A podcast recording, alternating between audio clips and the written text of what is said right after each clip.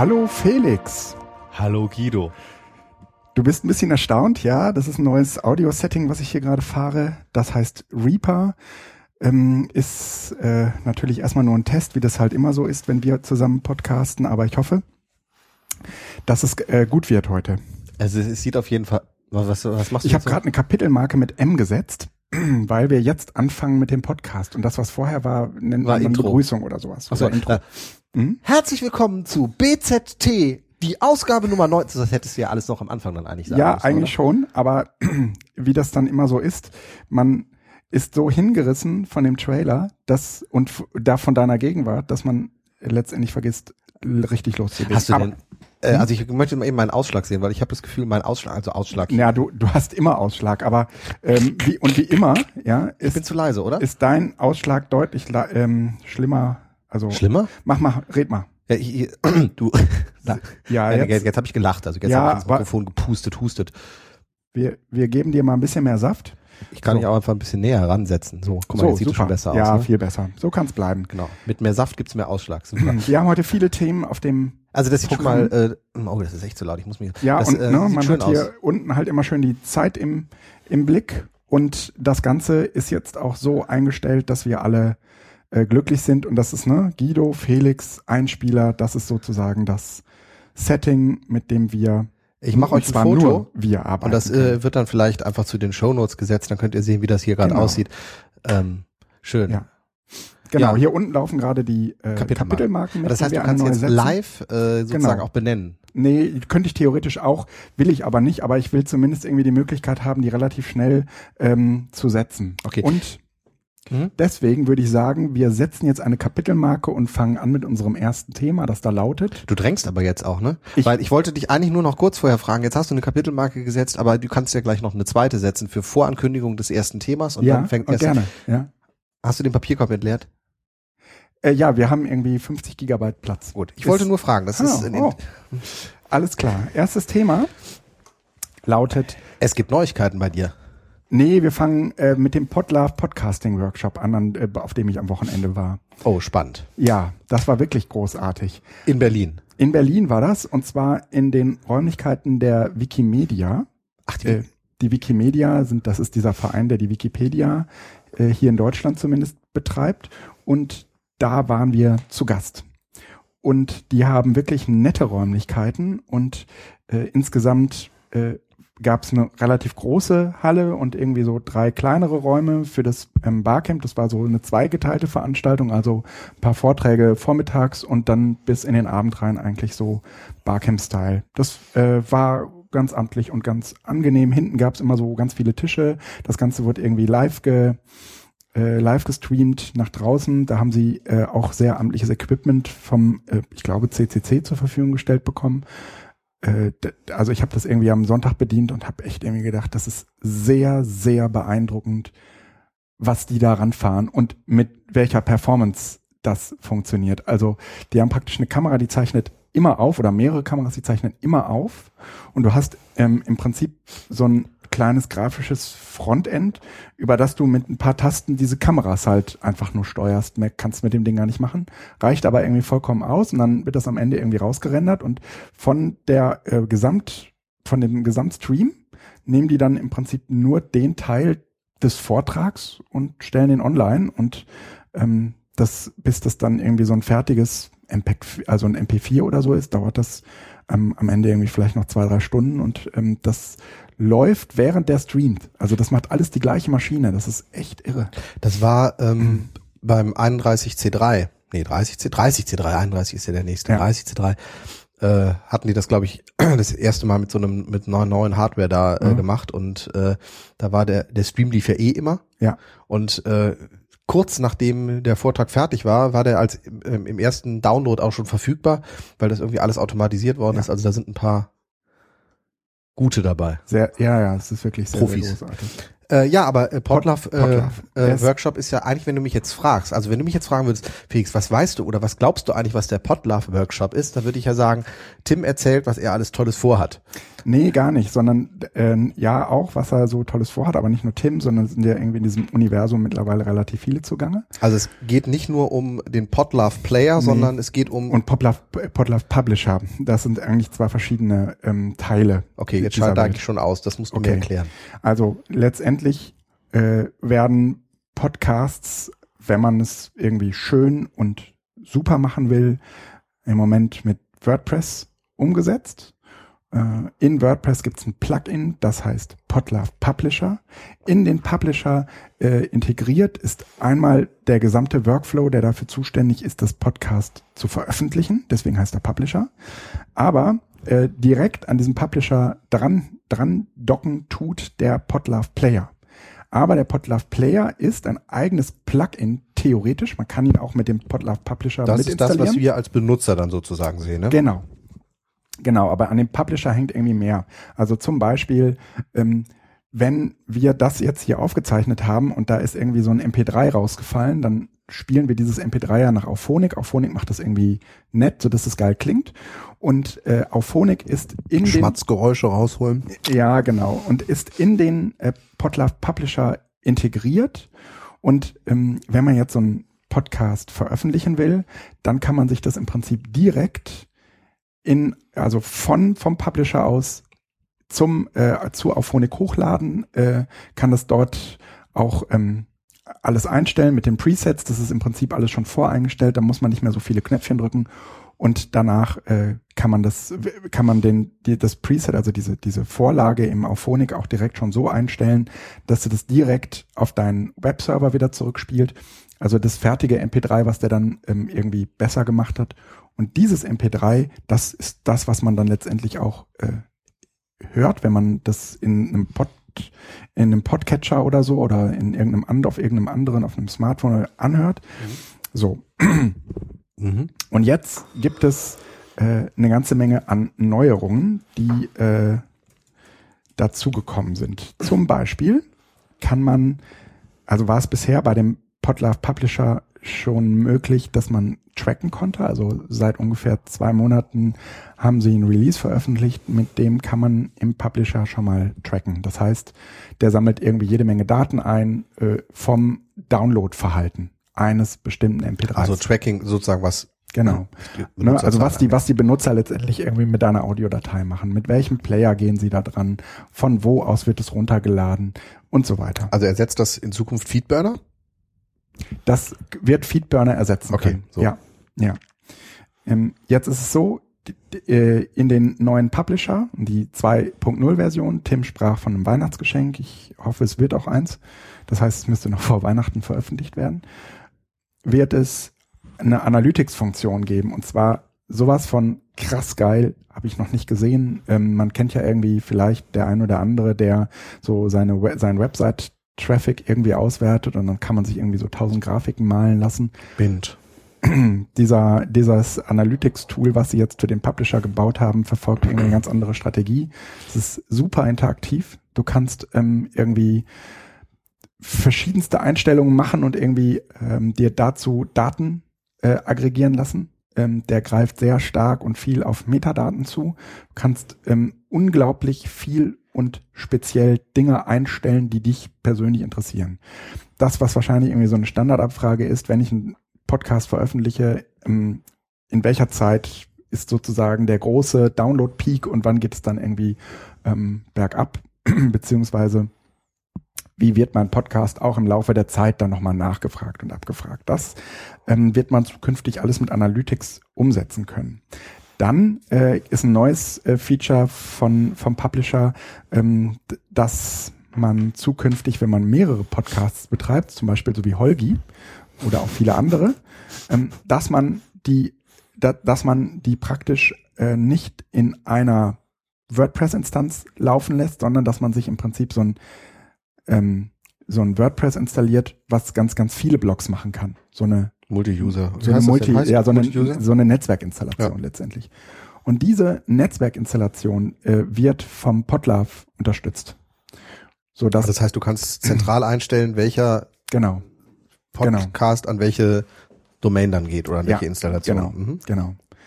Ähm, das ist aber jetzt nur so ein Spezialfeature. Für mich ist das gar nicht irgendwie so wichtig. Was ich super, super wichtig finde, damit meine Mutter auch meine Podcasts ähm, zukünftig hören kann, ist der äh, Subscription-Button. Den gibt's zwar schon jetzt irgendwie ein Weilchen, ähm, jenseits des Podlove äh, aber der wird zukünftig in den Podlove, Podlove Publisher integriert sein.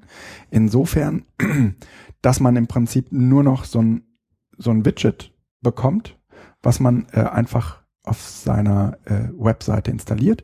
Und für den Nutzer draußen heißt das, ähm, du kommst auf diese Webseite, du siehst, oh, ein äh, Podcast oder du siehst noch nicht mal, dass es ein Podcast ist, sondern du siehst irgendwie diesen großen grünen oder wie auch immer farbigen Subscription-Button. Du drückst da drauf und dieser Subscription-Button fragt dich, naja, womit willst du mich denn äh, jetzt sub subskribieren? subskribieren? Subskri äh, das heißt, ähm, also die, die Technik dahinter ist ja RSS.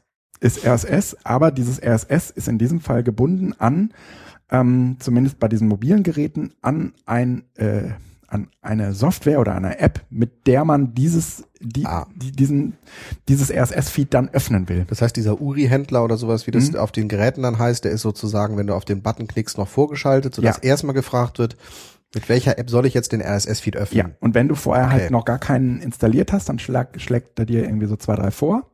Ähm, wenn du schon einen hast, dann öffnet es direkt damit und du kannst dann abonnieren und runterladen und so weiter. Du äh, kannst das gleiche eben, das, das funktioniert auf allen Geräten. Das ist ziemlich geil. Also sowohl auf Android, auf ähm, äh, die sie haben irgendwie, also Tim hat sich offensichtlich jede Menge Player Player angeschaut. äh, Ja, an, angesch schon- angeschaut und das ist alles irgendwie so Vorarbeiten für den Subs Subscription-Button gewesen. Und ähm, naja, irgendwie diese verwegenen äh, oder verwegenen Irrwege in Richtung, ich mache mir jetzt mal eine eigene Podcast-App ähm, und dann äh, fällt es den Leuten leichter, das äh, irgendwie zu abonnieren. Das fällt zukünftig weg, weil du hast diesen Knopf, da drückst du drauf und alles andere macht dann das Programm. Und diesen Knopf wird man auch irgendwie relativ einfach finden können. Und den, wenn man den nicht Sc- Subscri- Subscrip- Subscription-Button nennt, sondern was weiß ich, irgendwie Podcast anhören Knopf oder so, dann äh, glaube ich schon, dass da auch die Welt draußen was mit anfangen kann. Und das ist äh, eine große Neuerung. Bei dem Podlove Player gibt es eine große Neuerung, nämlich es wird alles neu. Die haben den einfach nochmal komplett neu gecodet. Ähm, ich verlinke in den Shownotes auch nochmal die äh, URL, wo man den äh, im Moment bestaunen und bewundern kann. Der wird jetzt ähm, beispielsweise sowas wie Vollbild können und ähm, dieser Webplayer ist aber vielleicht gar nicht irgendwie so der Player, mit dem ich normalerweise oder standardmäßig irgendwie meinen Podcast anhören will. Ähm, dann ist im Prinzip auch kein Problem, weil dieser Subscription-Button natürlich auch auf dem Desktop funktioniert und da im Prinzip dir mh, eine App vorschlägt, mit der du das eben bei dir auf deinem Windows, Linux oder was auch immer Client ähm, anhören kannst. Dann äh, gibt es in diesem, also das war aus meiner Sicht irgendwie sehr vielsagend und äh, bleibt viel Hoffnung, dass es auch alles so kommt, äh, wie sie es äh, gesagt haben. Mm, Dann gab es einen Tag später von Ultraschall, äh, Ralf Stockmann heißt er, einen äh, interessanten Talk ähm, zu State of the Union von Ultraschall. Ultraschall ist das Programm, mit dem man ähm, Podcasts aufzeichnen kann. Also so, sagen wir mal, das ist so eine Alternative zu ähm, Au- Audacity zum Beispiel. Und ähm, Oder Reaper?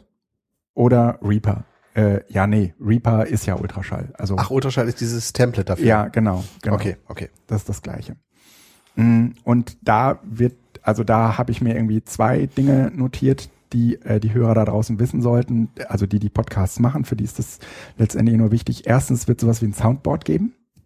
Also, ne, irgendwie, ich möchte ganz gerne irgendwie so ein paar Töne spielen können. Und Okay. dann habe ich halt so ein Soundboard und das kann ich mir theoretisch auch in eine App auf ein, auf ein äh, Smartphone ziehen und dann kann ich das halt irgendwie an mein ähm, Man kann nicht zwischendurch mal lachen oder ja, sowas. genau, genau, sowas da rein. Das fehlt uns eigentlich ja auch. Ja, genau. Wir, wir, ist, im, Prinzip besteht der Podcast ja nur aus uns beiden. Das ist natürlich sehr reduziert und fokussiert auch die Leute auf der anderen Seite. Die ganzen Spielereien, die ähm, wir hätten, wenn wir ein Soundboard hätten, Ja, die entgehen den Leuten im hatten aber doch mal, oder? Wir hatten mal, Hatten wir wir hatten so mal Applaus, ja, ja, aber ähm, das, das mu- muss richtig, das muss richtig kommen. Und das wird mit Ultraschall und in diesem ähm, Soundboard wird das richtig kommen. Dann äh, wird es für Ultraschall ein Insta- Installationsskript geben. Das ist im Moment noch ein bisschen nervig. Also man muss halt irgendwie erst Reaper installieren und anschließend muss man mit ein paar sehr mehr oder weniger umständlichen Schritten, es sind im Moment zehn, äh, die man braucht, um ähm, eben diese vollständige Ultraschallinstallation zu haben. Das wird über das Installationsskript deutlich vereinfacht. Dann gab es noch äh, ein Tool, das ich persönlich mir erstmal notiert hatte, weil es ähm, eventuell für mich ähm, spruchreif werden könnte. Das heißt Podseed. Podseed.org ist ein Hoster für Audiodateien. Ähm, ist mal erfunden worden, weil der Soziopod, dem haben, da hat irgendwie der Hoster relativ schnell von einem Tag auf den anderen gesagt, so, sorry, wir hosten euch jetzt nicht mehr Ja, weil es so viel Traffic. war irgendwie zu viel produziert äh, Traffic und ähm, dafür hat Podseed eine Lösung bereitgestellt und diese Lösung ist mittlerweile so weit, dass man ähm, sie auch anderen bereitstellen kann. Man schreibt halt irgendwie an die E-Mail-Adresse, die man unter podseed.org findet, den äh, Leuten eine Mail und fragt, ob man höflich, ob man dabei sein kann und dann kann man das dort hosten. Letztendlich ähm, ist der Podlove Publisher ja so aufgebaut, dass es ihm letztendlich vollkommen egal ist, wo die Dateien liegen. Er nimmt sie sich halt dort, wo sie sind. Also er muss dann nur darauf zugreifen können. Und äh, da, da, das macht sich halt Podseed zunutze und ähm, ich glaube schon, dass das auch insgesamt ein interessantes, äh, eine interessante Möglichkeit ist, nochmal irgendwie den, also den, den großen Traffic abzuziehen auf einen Server, der damit eben auch vernünftig umgehen kann. Mhm. Und Podseed selbst ist auch in der Lage, solche äh, Statistiken auszugeben. Also hat da zumindest irgendwie langsam mit angefangen, ist da auch, wie ich finde, schon ziemlich weit. Aber wenn man eh den Pub Publisher jetzt hat und da kommen Analysen raus, dann braucht man das nicht mehr unbedingt. Aber überhaupt irgendwie die Daten äh, vernünftig auf einem äh, äh, guten, schnellen Server äh, zu haben, fände ich gar nicht so übel. Ja, das sind ähm, aus meiner Sicht so die, die wichtigsten Neuerungen. Insgesamt muss man sagen, äh, Podcasting-Workshop, das ist einfach eine nette Atmosphäre und eine unglaublich großartige Community, wie das meistens so ist, ja. Wie viele Leute waren da? Ähm, so um die 90. Das ist ja doch schon eine ganze Menge. Ja, Also alles aktive äh, alles aktive Podcaster Podca- ja, oder Ja. Äh, Ja, inzwischen auch schon die Werbefuzis, die Nö, nö, würde ich nicht sagen, sondern ich, da so ein, gro- der größte Teil äh, rekrutiert sich, glaube ich, tatsächlich so aus diesem, aus diesen Hacker-Gefilden. Okay, dann, dann ist es ja noch gut. Also dann ist es noch so Sub Subkultur Ja, und das Spotlight noch nicht drauf, dass es Na, angenehm ist. natürlich gibt's jetzt schon irgendwie Leute, die ähm, also sich überlegen, wie man mit Podcasts Geld verdienen kann und sowas alles. Ja gut, aber Ja, also- solange sie das noch überlegen und nicht machen, ist es ja auch gut. Ja, du, du gibst schon auch welche, die da offensichtlich Geld verdienen. ich meinte, Nee, also- aber nee, aber ich, ich weiß, ich weiß, was was äh, du meinst. So ähm, irgendwie Geld verdirbt den Charakter. es geht auch darum, dass, äh, genau, wenn dann, äh, Ja. ja. wenn der Hype zu groß ist, aber dann sind Ja. es also noch diese ganzen Hacker. Naja, von, von einem großen. Hype kann man gerade nicht sprechen. Es gab irgendwie so eine so einen Vortrag über eine Podcast-Analyse. also die haben halt einfach mal geguckt, welchen Durchsatz haben eigentlich Podcasts ähm, so. Ähm, Podcast in Deutschland, Bürgerfunk 2.0. Und ähm, da ist es zum Beispiel so Durchschnittsalter 33, knapp die Hälfte hat einen Bachelorabschluss. Ja? Also das ist schon eine ist ganz das jetzt nur oder schon noch, also Bachelor Also, ist es ja Na, na, was heißt das? kein abgeschlossenes Hochschulstudium. Na, das stimmt schon, aber eben Hochschulstudium. Ne? Ähm, Haben die Uni mal besucht, ja. in, in, insgesamt ist diese Umfrage überhaupt nicht repräsentativ gewesen. Wir sind mal gespannt, was äh, in was Nele Heise liefert, ähm, die ja für das Bredow-Institut in Hamburg äh, gerade so eine Podcast-Studie äh, während ihrer Promotion äh, bearbeitet. Mm, Die ist da aber noch, glaube ich, mitten in der Datenerhebung. Mm, Trotzdem ist es relativ interessant, ähm, dass dieser Vortrag relativ viel mh, viel Interesse ausgelöst hat, überhaupt mal ähm, herauszufinden, was sind das überhaupt für Leute, die Podcasts hören. Also zum Beispiel, heute sprach mich jemand irgendwie beim Mittagessen an, von dem hätte ich nie erwartet, dass er Podcast hört. Ja? Sie, es war eine Sie. Das war in zweifacher Hinsicht, also schon Ja. beme- bemerkenswert. Ja, also erstens, weil es eine Frau war, die hören halt doch seltener Podcasts und dann war es auch noch irgendwie jemand, den ich in diesem Segment überhaupt nicht verortet hätte. Aber so ist das halt. Und deswegen kann man halt auch nicht irgendwie sagen, Podcasts ziehen nur die und die Leute an. Aber ich würde schon sagen, ähm, es ist halt, es ist noch jenseits von Mainstream, ja. Und ich kann mir ehrlich gesagt auch nicht vorstellen, dass da jemals einen Platz findet. Und ähm, Tim hat auch zu Recht gesagt, Entschuldigung, aber Mainstream wird eh überbewertet. Das ist überhaupt nicht, das ist überhaupt nicht, sagen wir mal, die, die Messlatte. Ja? Nee, die Zeiten sind auch von, also es wird keinen zweiten Fernseher geben. Ähm, und äh, ich, also das wäre ja die Frage jetzt so gewesen, ist das jetzt äh, ein Hype, äh, wo quasi sich so eine Community ihre eigenen Tools bastelt? Ja. Oder äh, ist es wirklich jetzt äh, ein Grad der Professionalisierung, aber wahrscheinlich ist es beides. Also äh, indem die Tools einfach für die Leute, die sie nutzen, gut sind, ja. Äh, wird es vielleicht auch für die anderen ja. einfacher. Ja. Also, ähm, ja. Ich glaube schon, dass diese Szene da im Moment sehr so unter sich ist, was aber auch gar nicht irgendwie so schlimm ist, weil es äh, umgekehrt ähm, eben auch die Leute sind, die das im Moment mit Leib und Seele betreiben und auch mit Leib und Seele hören. Weil ja, das sind ja sozusagen die die Produzenten sind die sind ihre sind gleichzeitig ihre Nutzer. Ja? Wir dürfen nicht vergessen, dass die ähm, Einstiegshürde zum äh, Podcast hören mhm. im Grunde genommen die Kenntnisse von beispielsweise RSS ist. Ja.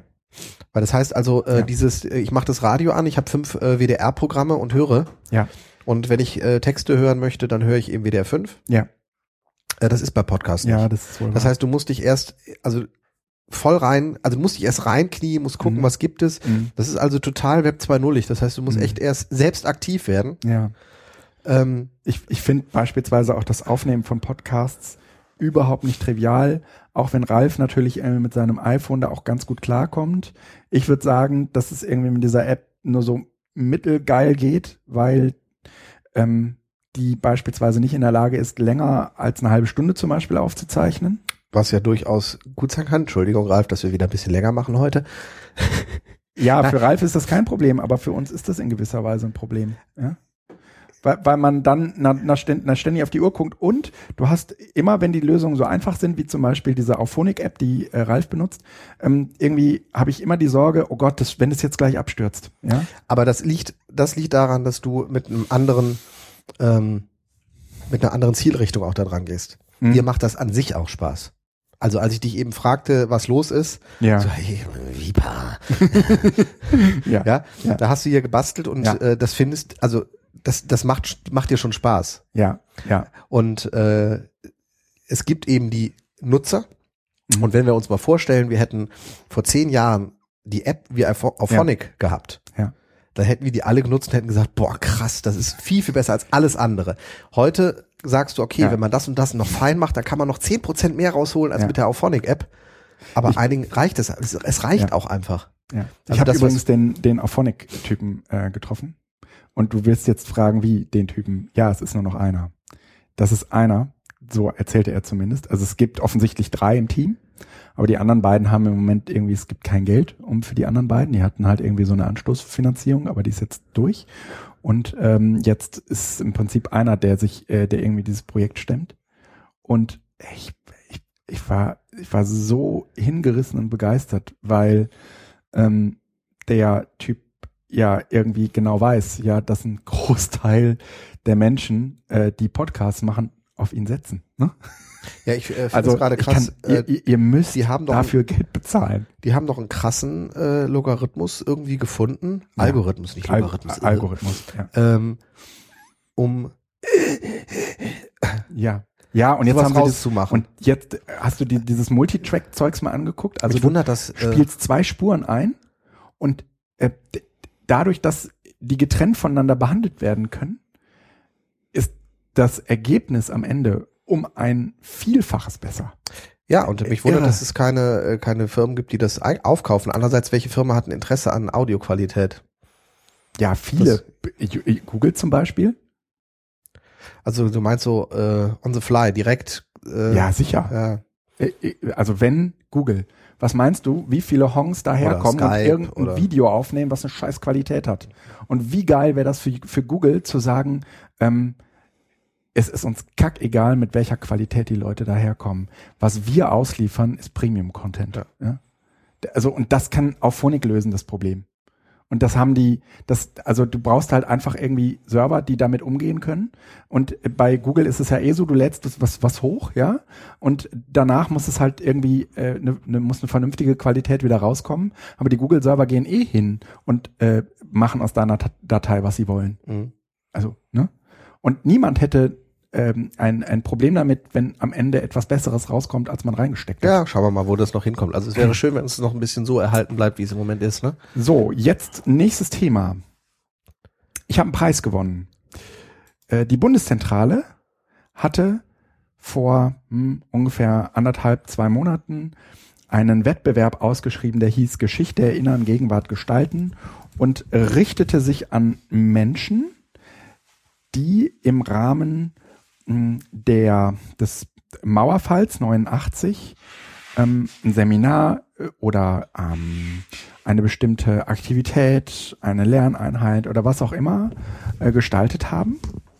Und da habe ich irgendwie gedacht, okay, dieser Preis ist wie auf mich zugeschnitten und habe die App Tod an der Mauer nochmal eingereicht. Also es spricht ja gar nichts dagegen, dass man mehrere Preise damit gewinnt. Wenn es gut genug ist, genau. Wenn es gut genug ist. Und dann ähm, habe ich halt irgendwie gewartet. Insgesamt spricht die Bundeszentrale von 250 Einsendungen, 24 davon haben äh, einen Preis gewonnen. Die Preisverleihung ist jetzt am 9. Dezember. Und äh, im Gegensatz zum letzten Mal, als die Deutsche Bank was gemacht hat, die hat ja kein Geld, hat äh, die BPB auf jeden Fall nochmal 5000 Euro für die Sieger rausgehauen. Das freut mich natürlich sehr, äh, beziehungsweise gar nicht so mich. Also ich finde nicht, dass ich davon äh, einmal schick in Urlaub fahre, sondern dieses Geld bleibt natürlich äh, beim DGB Bildungswerk, aber ich habe die Zusage, mit diesem Geld Dinge anschaffen zu können, die wir sonst wahrscheinlich nicht anschaffen würden. Die die Bildungsarbeit hier vor Ort äh, erleichtern ja, oder erweitern. Genau, richtig. So und ne, da, da äh, li liege ich meinen Vorgesetzten ja irgendwie schon seit mindestens vier Jahren ähm, in den Ohren, dass ich hier unbedingt einen 3D-Drucker hinhaben will.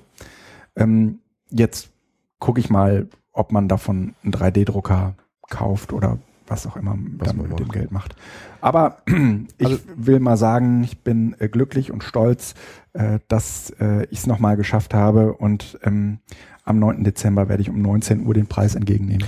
Ich habe es auch jetzt irgendwie rund um die, das Jubiläum, ist mir die App auch an irgendeiner Stelle unter die Finger gekommen. Mhm. Ist hier in irgendeinem auf irgendeiner Zeitung, also irgendeinem Zeitungsblock, also Zeit, Spiegel oder sowas nochmal genannt worden. Irgendwo ist mir zumindest Tod an der Mauer oh. ähm, untergekommen. Da muss ich nochmal nachrecherchieren. Also an also Oder hast du das von nochmal getwittert? Nee. Ich, ich hab's, ich hab's getwittert irgendwie zum irgendwie äh, an diesem Wochenende, wo alle ich bin den Mauerfall also ich gefeiert haben. Da habe ich's getwittert und habe irgendwie gesagt, hier, wer jetzt eh in Berlin ist und Lichter guckt, der kann vielleicht doch nochmal eben schnell, ihr seid eh vor Ort, die App machen. Ich guck nochmal, also irgendwas mhm. war da, aber ähm, schön. So, dann äh, habe ich jetzt am Freitag den Medienpraxisabend an der Grundschule meiner Kinder. Das äh, ist jetzt so ein Event, auf das ich ja relativ lange hingearbeitet habe. Und man muss auch irgendwie sagen, das ist Du ja, spielst mit denen Ballerspiele. Ich spiele, nee, gar nicht. Nee, Ach, nee, gar nicht. Das? das machen doch alle. Ich mache so, äh, mach so einen Maker-Abend. Also Makey Makey? Makey Makey ist unter anderem dabei, ja. Äh, unter anderem, also äh, Garage Band ist dabei mit, äh, mit so einer Hörspielproduktion.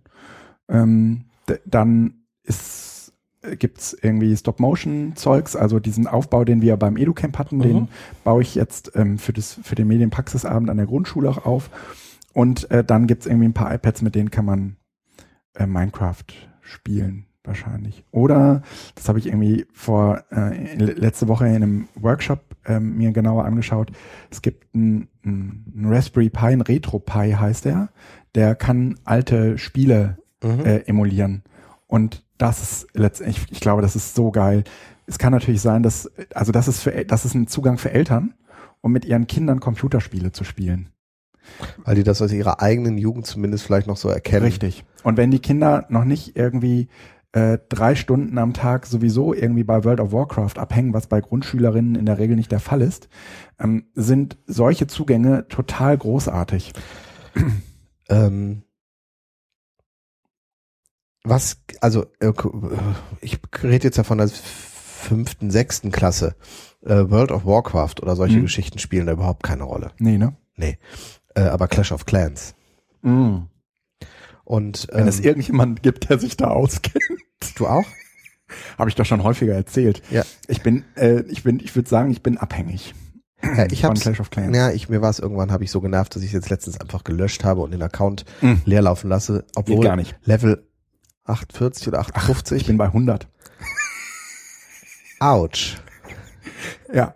Ich habe bestimmt auch schon, ich habe auch schon ein paar Euros rein Ja, pass auf, investiert. ich rede nicht weiter, aber also ich weiß, dass du dann als Abhängiger schwer das Ja. machen kannst, aber ähm, möglicherweise ist es nicht schlecht, auch äh, mich, ich höre das jetzt übrigens gerade wieder hier nebenbei. Hier, es klingt irgendwie komisch auf meinen Ohren. Ich ignoriere das jetzt. ja, unbedingt. Ähm, nein, dass man auch ein iPad hinlegt, äh, wo ähm, Clash of Clans Mhm.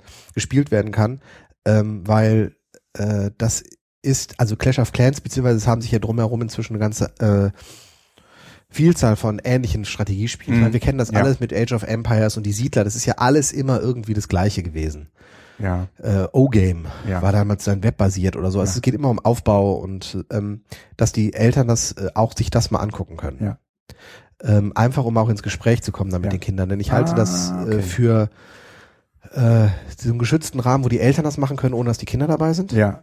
Ja. Ähm, dass die sich untereinander austauschen können. Denn Ah, äh. Clash of Clans ist eigentlich ja wirklich vollkommen undramatisch. Total.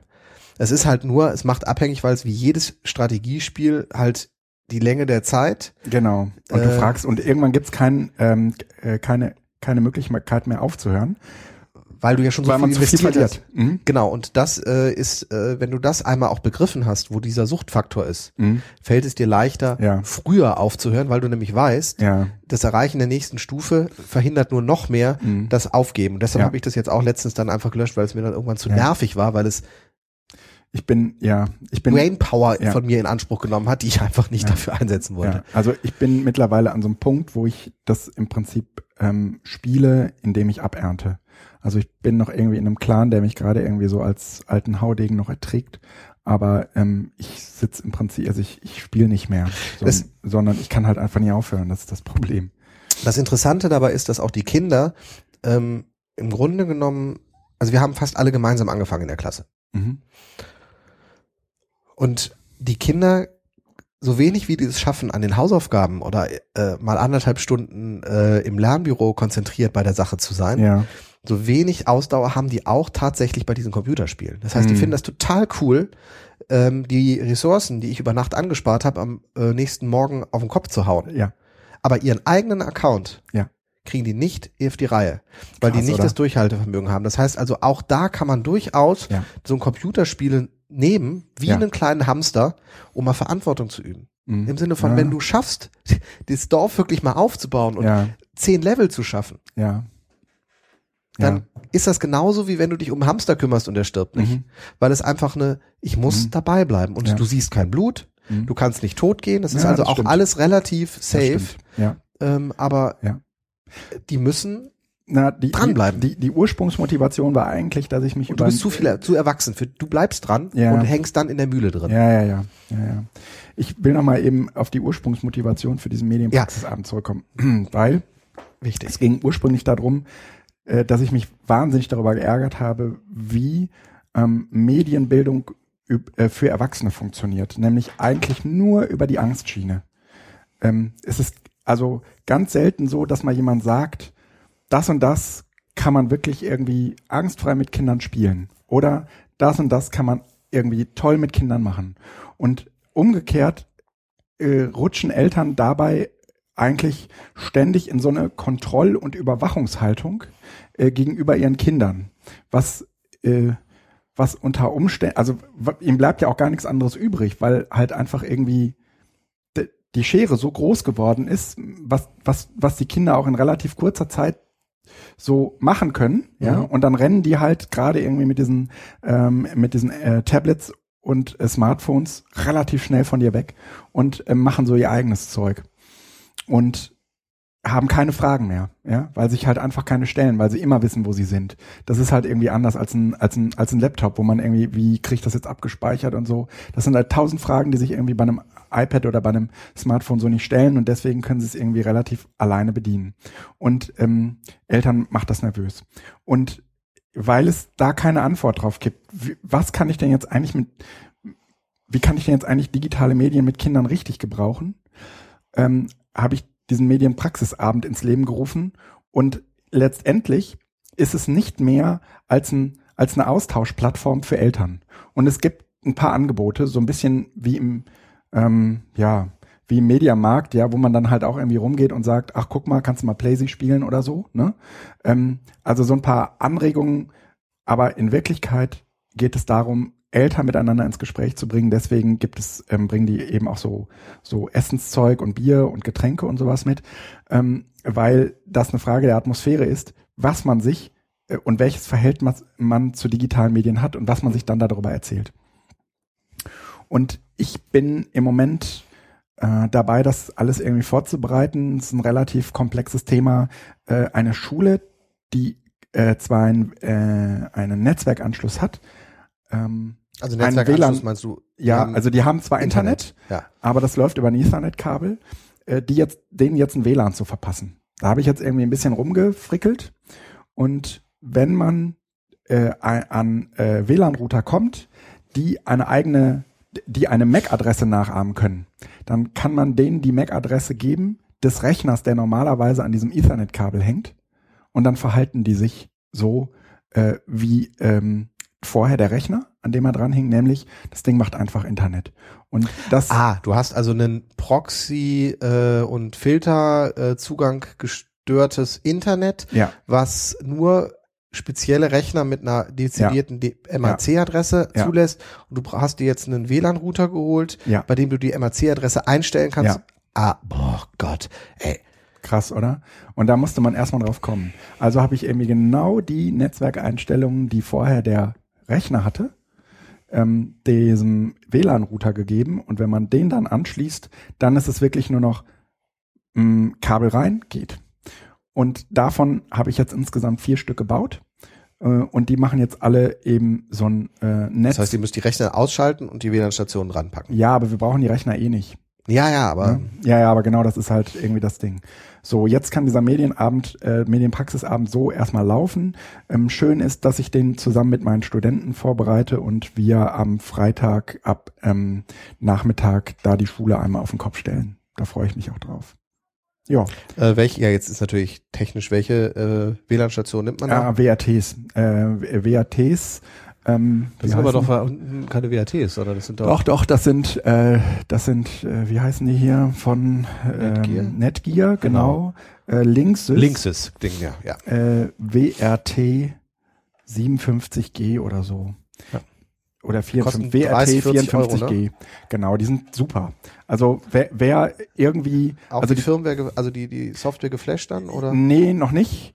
Äh, brauchte ich jetzt nicht, aber genau, das kann man eben auch machen. Man kann auch einfach ein OpenWRT aufspielen. Das ist eine Software, die von Freifunk bereitgestellt wird. Freifunk sind die Leute, die in Berlin oder in anderen Städten zum Beispiel so ein, ein so ein Stadtnetz bereitstellen und so ein offenes Stadtnetz bereitstellen und äh, das kann man, das kann man letztendlich eben mit diesen WRT-Routern ganz, ganz großartig machen. Ja. Gut, dann äh, würde ich sagen, Medienpraxisabend fertig, neues Thema. Ähm, ich finde die Idee äh, sehr, sehr spannend, auch als DGB Bildungswerk möglicherweise äh, sowas zu machen, wenn man so ein Set hat. Ähm, dass man quasi abrufen kann. Okay. Kann, könnte ich mir durchaus vorstellen, dass es Interesse gibt, also natürlich jetzt nicht groß gegen Kohle, aber so, so, ja. so, so, ein, ja. ähm, so ein Angebot, hier ja. ist ein Setting, hier gibt's Studenten äh, oder hier gibt's das DGB und sowas. Ähm, ich also hoffe, du weißt, was ich meine. Das, ich will jetzt ich, gar nicht ins Detail gehen, aber ich glaube, das ist echt spannend, weil ähm, äh, die, also das ist noch die Basis, das ist, das ist noch vor der Frage, die bei den Eltern zwangsläufig dann, äh, läufig dann so mit Beginn der Pubertät kommt, wie ist das mit dem Social Media?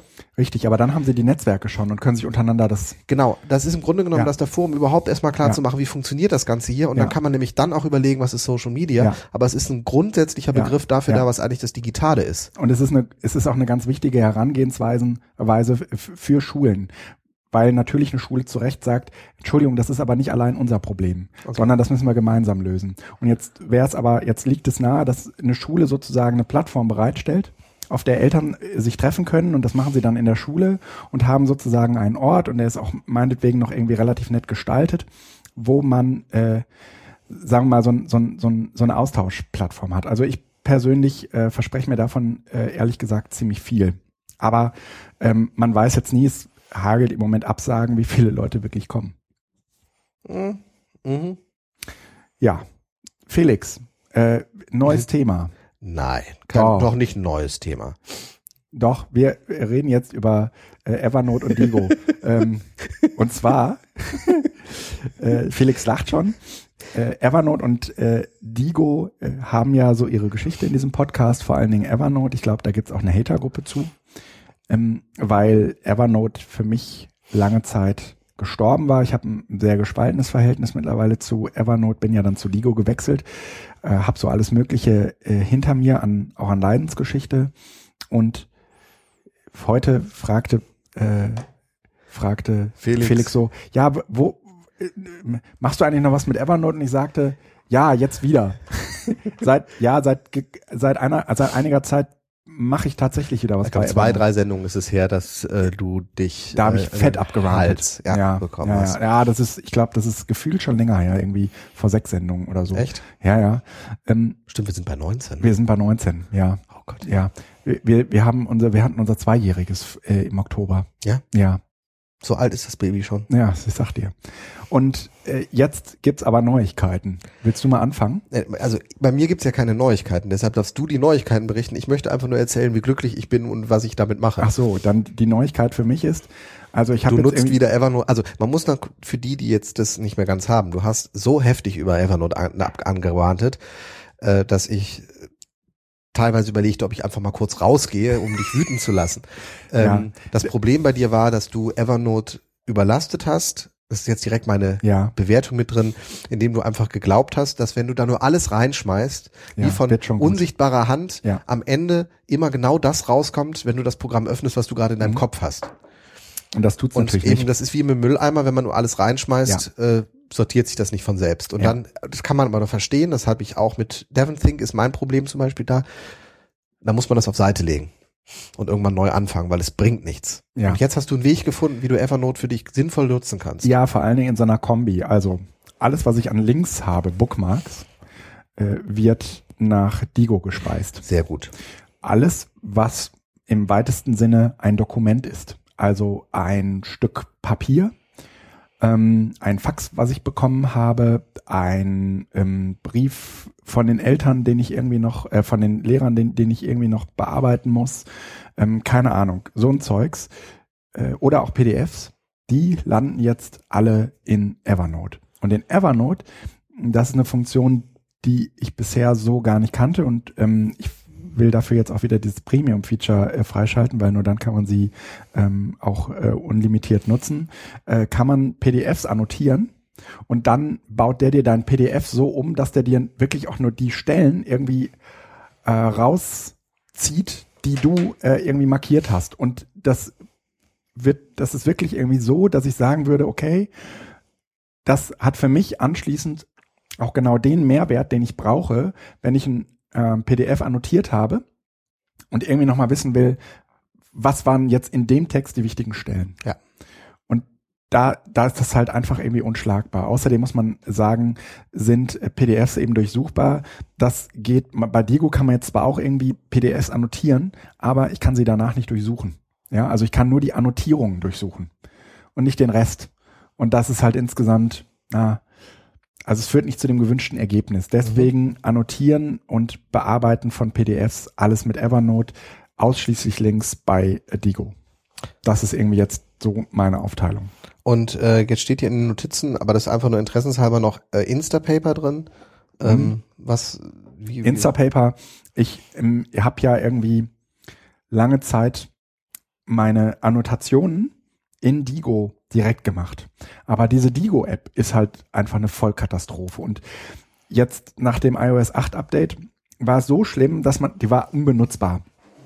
Dann gab es irgendwie so Stabilitätsupdates und jetzt stürzt es halt wenigstens nicht mehr ab, wenn man da irgendwie eine URL reinpumpt. Auf der anderen Seite habe ich irgendwie gedacht, okay, Texte lese ich mittlerweile eh mit Instapaper Und jetzt habe ich mir ein if-ttt äh, Mhm. Dingensbummens geschrieben, das in der Lage ist, meine Annotationen von Instapaper nach Digo weiterzuleiten. Das heißt, aus meinem Feedreader raus äh, speichere ich nicht nach Digo, sondern nach Instapaper.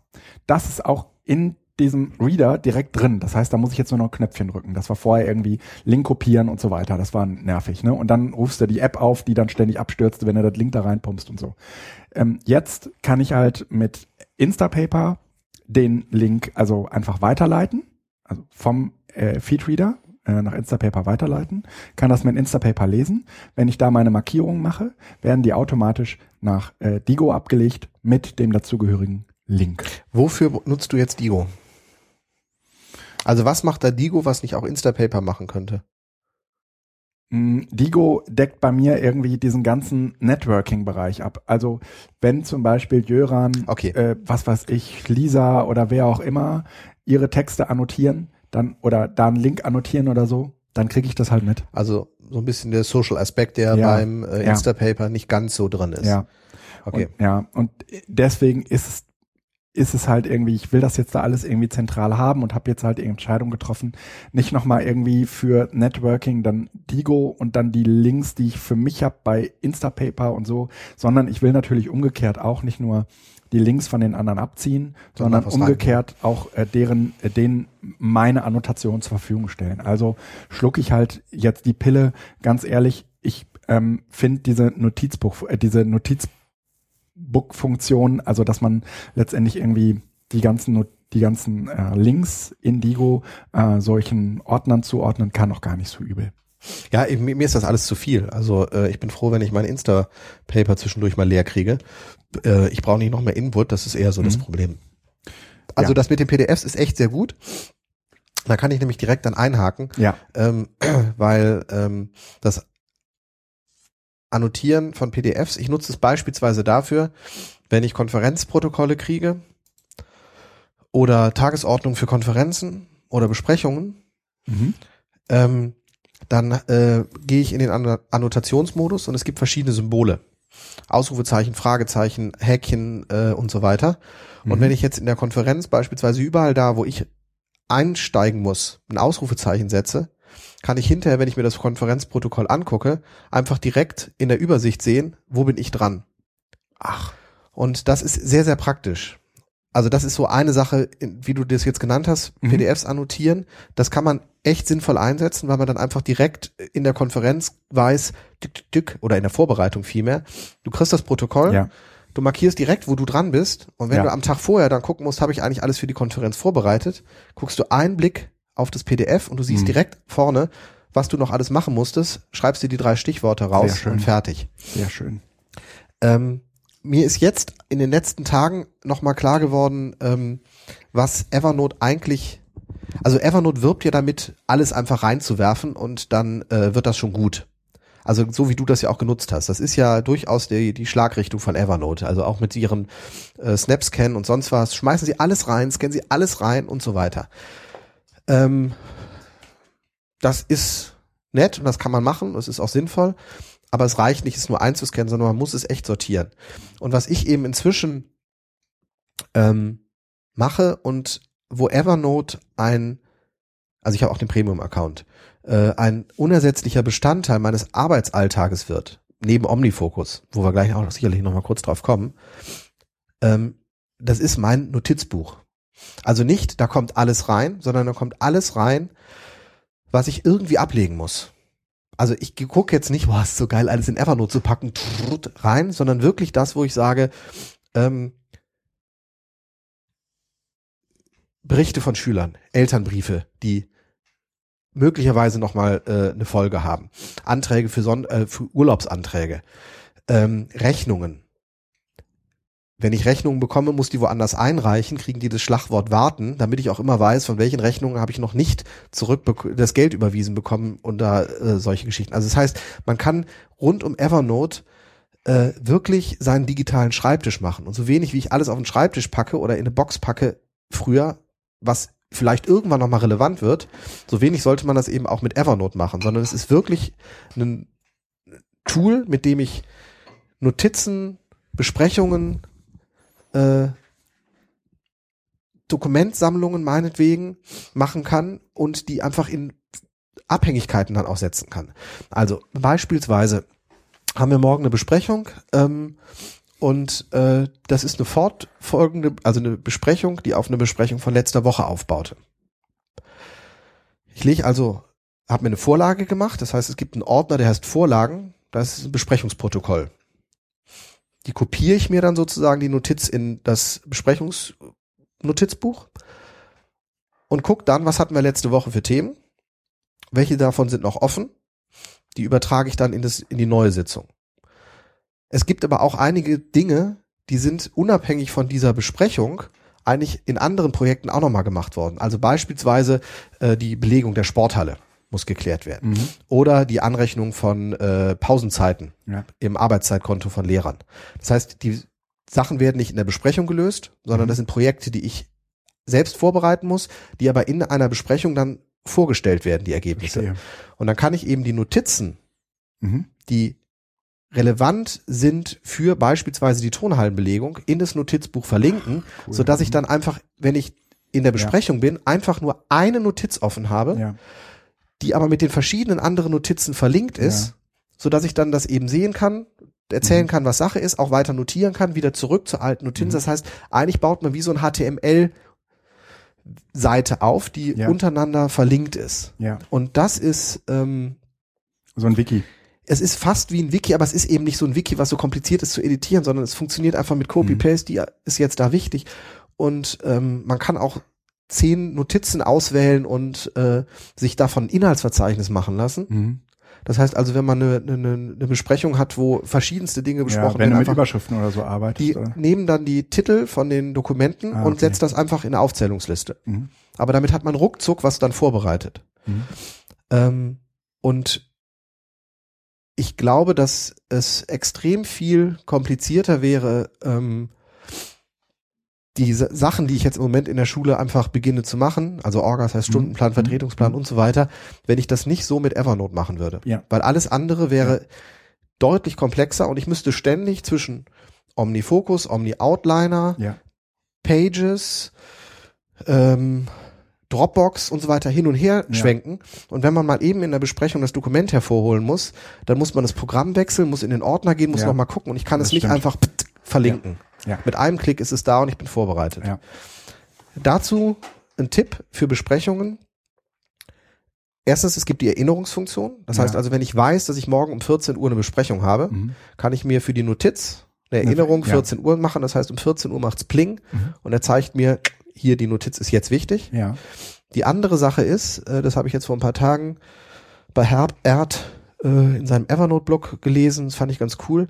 Der hat sich einen äh, Schlagwort äh, Ausrufezeichen, also einfach nur ein Ausrufezeichen gemacht ja. und zieht alle Notizen, die am nächsten Tag wichtig sind, einfach aufs Ausrufezeichen.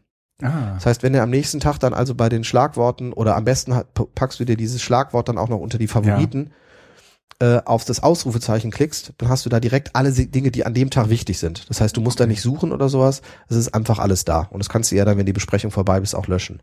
Das heißt, man hat relativ fix erstens alles dabei und zweitens findet man es auch mhm. an den entsprechenden Stellen. Mhm. Das finde ich sehr, sehr angenehm. Du kannst du mal was, ähm, ich, ich habe irgendwie tausende von Visitenkarten. Und äh, es gibt irgendwie bei Evernote so eine coole Funktion, äh, hier Visitenkarte, die wird dann fotografiert.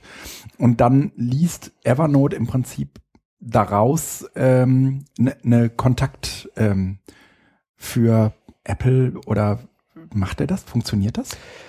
Ähm, ja, ich glaube, das glaube ich auch schon mal gemacht. Äh, da gibt's auch eine spezielle App, oder? Es gibt ja, aber du kannst, du hast äh, so ein in in der Evernote App ähm, wenn du ein Foto machst, kannst du sagen, hier, ich würde ganz gerne eine Visitenkarte, Visitenkarte Ich habe das auch schon mal gemacht. Ich nutze das persönlich nicht, weil ich äh, in der Regel äh, diese Dinge dann doch, also ich habe angefangen, irgendwann die Visitenkarten von den Dingen, Leuten, die wichtig sind, einfach ins Kontaktbuch einzutragen. Ja, ich nicht. Ich guck mal hier, ich habe da so zwei Stapel Visitenkarten. Ich, ich sagte von den Leuten, die wichtig sind. Ja, ja, ja. Ja, ich, ich weiß halt jetzt nicht mehr, wer wichtig ist. Ne? Aber dann sind die möglicherweise alle nicht wichtig, wenn du nicht weißt, ob sie wichtig sind. Also nein, aber äh, kann man probieren. Da können wir auch gleich gerne einmal durchgehen. Ähm, mit dem mhm. Premium-Feature sollte das gehen. Ich mhm. glaube, der kann das dann ins Adressbuch äh, importieren, ja. aber ähm, ich lege gerade nicht die Hand ins Feuer. Ich ja. habe es noch nicht gemacht, weil ja. das ist in okay. meinem Umfeld. Ich werde es ausprobieren und äh, werde berichten. Äh, neues Thema? Ja, können wir gerne machen. Ja, schöne Apps haben wir es genannt. Was meint das? Wir würden ganz gerne mal so ein paar äh, Apps präsentieren wollen, die wir äh, nutzen, weil sie praktisch sind. Oder die, äh, wir haben es deswegen auch nicht neue oder coole oder die besten Apps oder so genannt, weil die meisten Apps von euch wahrscheinlich gekannt werden. Und es uns aber darum geht, bestimmte Apps äh, haben äh, jenseits ihres Bekanntheitsgrads aber vielleicht eine Funktionalität oder ein, ein, ein Einsatzzusammenhang, der euch vielleicht so äh, fremd ist, dass es sich lohnen würde, hier einmal kurz drüber zu sprechen. Felix. Gut wieder. Mach sie kalt. Hast du, ja. hast du M geklickt? M habe ich, ja, ja. Okay. Ja. Ähm, nein, mach sie kalt. Äh, folgende Pro folgendes Problem. Ähm, ja wir haben ja an verschiedenen Stellen inzwischen auch schon diskutiert, also nicht nur wir, sondern äh, wir als Community und jeder, der zuhört, äh, wird sich dazugehörig fühlen, mehr oder weniger. Äh, wie sieht das mit Bring Your Own Device in den Schulen aus?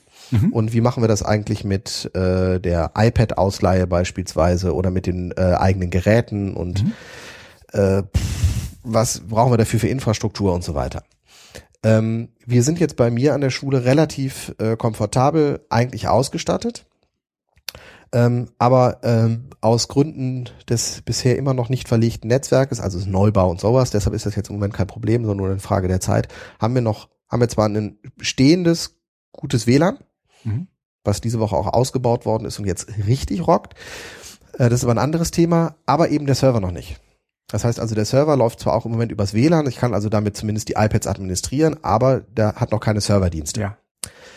Ähm, das heißt also auch, wir haben keinen schulinternen WebDAV-Server beispielsweise, mhm. weil ja, der Server nicht läuft. Wofür mhm. brauche ich den? Das Problem ist, dass wenn Schülerinnen und Schüler sich iPads nehmen, die nicht personalisiert sind, mhm. was aus organisatorischen Gründen kaum machbar ist, wenn die iPads an einem Tag in drei, vier, fünf verschiedenen Schülerhänden ja. sind, weil die Personalisierung, das heißt also das äh, Backuppen und wieder Aufspielen des jeweiligen Schüler-Backups ähm, braucht für so eine äh, ganze Klasse schon mal ein paar Minuten bis mhm. Stunde. Ja, ja. Äh, und das ist in der Fünf-Minuten-Pause auf jeden Fall nicht zu machen. Mhm. Heißt, die Schülerinnen und Schüler nehmen sich ein iPad, arbeiten daran, recherchieren daran, schreiben daran, geben das am Ende der Stunde zurück und in der nächsten Stunde nimmt sich das irgendjemand anders und in der nächsten Stunde, die der ja. Schüler hat, kriegen die möglicherweise auch nicht ihr Original-iPad zurück. Mhm. Wir versuchen das im Moment so zu machen, indem sie sich die Nummer des iPads merken. Ja. Aber selbst dann gibt's oft das Problem, dass jemand was gelöscht hat, geändert hat oder mhm. es Theater gibt. Ähm, Lösung wäre also ein Server, bei dem Sie sich anmelden und die Daten drauf speichern. Wenn der aber nicht da ist, was mhm. machen wir dann? Und jetzt kommt Goodreader ins Spiel, weil das ist genial ähm, und funktioniert eben überall. Ich brauche keinen Server dafür, sondern ich brauche im Grunde genommen nur ein WLAN und selbst das nicht, weil das kann ich über einen Hotspot machen. Mhm. Äh, wenn ich Goodreader habe, kann ich äh, Wi-Fi-Sharing anmachen und dann macht äh, das macht der Goodreader einen WebDAV-Server auf. Mhm. Das heißt, die Schülerinnen und Schüler können von ihren lokalen. Geräten, einen lokalen WebDAV-Server aus. Ja, mehr oder weniger ja, ja, lokal. Also ja. Ne, äh, ein WebDAV-Server äh, können von, das ist jetzt bei uns gerade das relevante Pages, Numbers und Keynote. Das heißt mhm. also von den iOS-Apps, aber eben auch von den ganzen anderen Apps, die WebDAV-Server unterstützen, mhm. ähm, die Daten abspeichern cool. und dann auch wieder von da öffnen. Ja. Das heißt, ich sage den Schülerinnen und Schülern einfach nur, ihr seid für eure Dokumente selbst verantwortlich. Wenn die den WebDAV-Server einmal eingetragen haben, bleibt er auch gespeichert. Mhm. Meine IP bleibt auch gleich, weil sich das halt der DHCP-Server merkt. Das heißt, die Schülerinnen und Schüler, ich starte am Anfang der Stunde mein iPad mit äh, Goodreader, die holen sich ihre Dokumente und am Ende der Stunde spielen sie sie wieder drauf und es ist sicher, dass sie ihre Dokumente am nächsten, beim nächsten Mal wieder haben. Mhm. Und ich kann sogar, aber das ist jetzt im Moment nicht der vorrangige äh, Grund dafür. Ich kann auch gucken, wie weit sind die gekommen und was haben sie bisher cool. gemacht. Das heißt, du äh, äh, stellst denen diesen WebDAV, äh, WebDAV äh, Server. Also ich habe quasi jetzt im Moment unser, also meinen Dokumentenserver für die Schülerinnen und Schüler einfach immer dabei. Krass. Und, und wo, wo wird das jetzt gespeichert? Auf deinem iPad oder auf? Auf meinem iPad. Das heißt also, okay. ich habe einen, äh, in, auf der oberen Ebene äh, 6a, 6b, 6c angelegt. Mhm.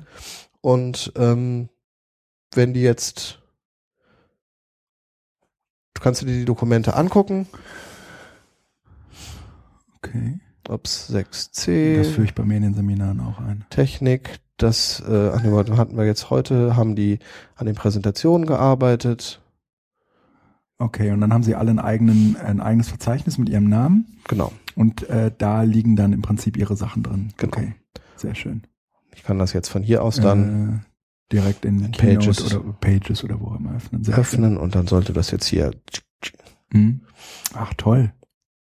Ja. zu sowas sind Sechsklässler in der Lage, ohne große Anleitung. Ist das nicht toll? Krass. Ähm, ja, Klässler. Sechsklässlerinnen. Äh, gut. Ja, An anderen Schulen- Lehrer. Bei an anderen Schulen siehst du das sowas nicht in der zehnten Klasse. Äh, Blocksatz anderthalbzeilig, äh, ich habe sie aber auch eingetrichtert und äh, die können das einfach. Aber das ist was anderes. Also das ist äh, Tipp. Goodreader, es gibt sicherlich auch noch andere äh, Mhm. Programme, aber einen lokalen Weblauf-Server, den man einfach dabei hat, Sehr schöne Idee. gibt es auch WLAN-fähig mit Festplatten und sonst was, die man Ja. sich hinstellen kann. Ja. Aber äh, ad hoc, ne? Äh, hier, grad Ad-Hoc-Netzwerke nichts oder sonst was so. ist Mhm. super. Mhm. Aber ähm, für die, die einfach mal eben einen brauchen, Mhm. Mit dem iPhone, mit dem iPad, Sehr schön. ähm, klappt das gut. Was hast du uns zur Dropbox zu sagen? Ähm, ja, Dropbox. Äh, folgendes Problem. Ähm, ich mache morgens den Vertretungsplan, Ja. lade den auf den Server, Mhm. gehe durchs Schulhaus, stehe auf dem Schulhof oder sonst wo und äh, vielleicht ist da gerade eine Ecke, auch wenn sie weniger werden, wo es kein WLAN gibt und jemand kommt und fragt, wir hatten eigentlich gerade Aufsicht oder wo ist die Vertretung für? Mhm. Und ich stehe da und denke, "Mm, wo sind Mhm. meine Dateien? Dann muss ich, äh, wenn ich in die Dropbox gehe, mich erstmal durch die komplette Hierarchie durchklicken, um den, ich speichere das in der Dropbox, die Pläne, äh, um die, die, die Pläne zu Mhm. sehen. Kennt jeder, aber in solchen Momenten ist es extrem gut, wenn man die Datei als Favorit markiert, Ja. die das iPad sich dann in dem Moment einfach aktualisiert bzw. runterlädt Ja. unter den Favoriten. Das heißt, es gibt unten den Reiter in der App Favoriten. Und wenn man die Datei nicht umbenennt, sondern nur aktualisiert, Ach. dann aktualisiert er auch einfach das, den Favorit. Das heißt also, ich habe im Grunde genommen immer die aktuellen Versionen der Datei, Ja. weil die Datei zwar ersetzt worden ist mit einer neuen Version, aber gleich heißt. Aha. Und dann bleibt der Favorit auch. Das heißt also, den Stundenplan, der heißt bei uns zum Beispiel immer äh, äh, heute Lehrer, heute Klassen und morgen Lehrer, morgen Klasse. Okay. Und wenn die immer diese gleichen Namen hat, kann ich die auch jeden Tag ersetzen, aber sie bleiben als Favoriten gespeichert. Und wenn ich jetzt in die Dropbox gehe ähm, und unter Favoriten, ja. dann habe ich da immer die den Vertretungsplan dann direkt parat. Oh, verstehe. Eben auch offline. Also wenn er die da einmal geladen hat, also wenn er jetzt keine Internetverbindung hat, dann nimmt Ja. er sich die letzte Version. Ja. Aber damit habe ich im Schnellzugriff einfach meine wichtigsten Dateien. Ja.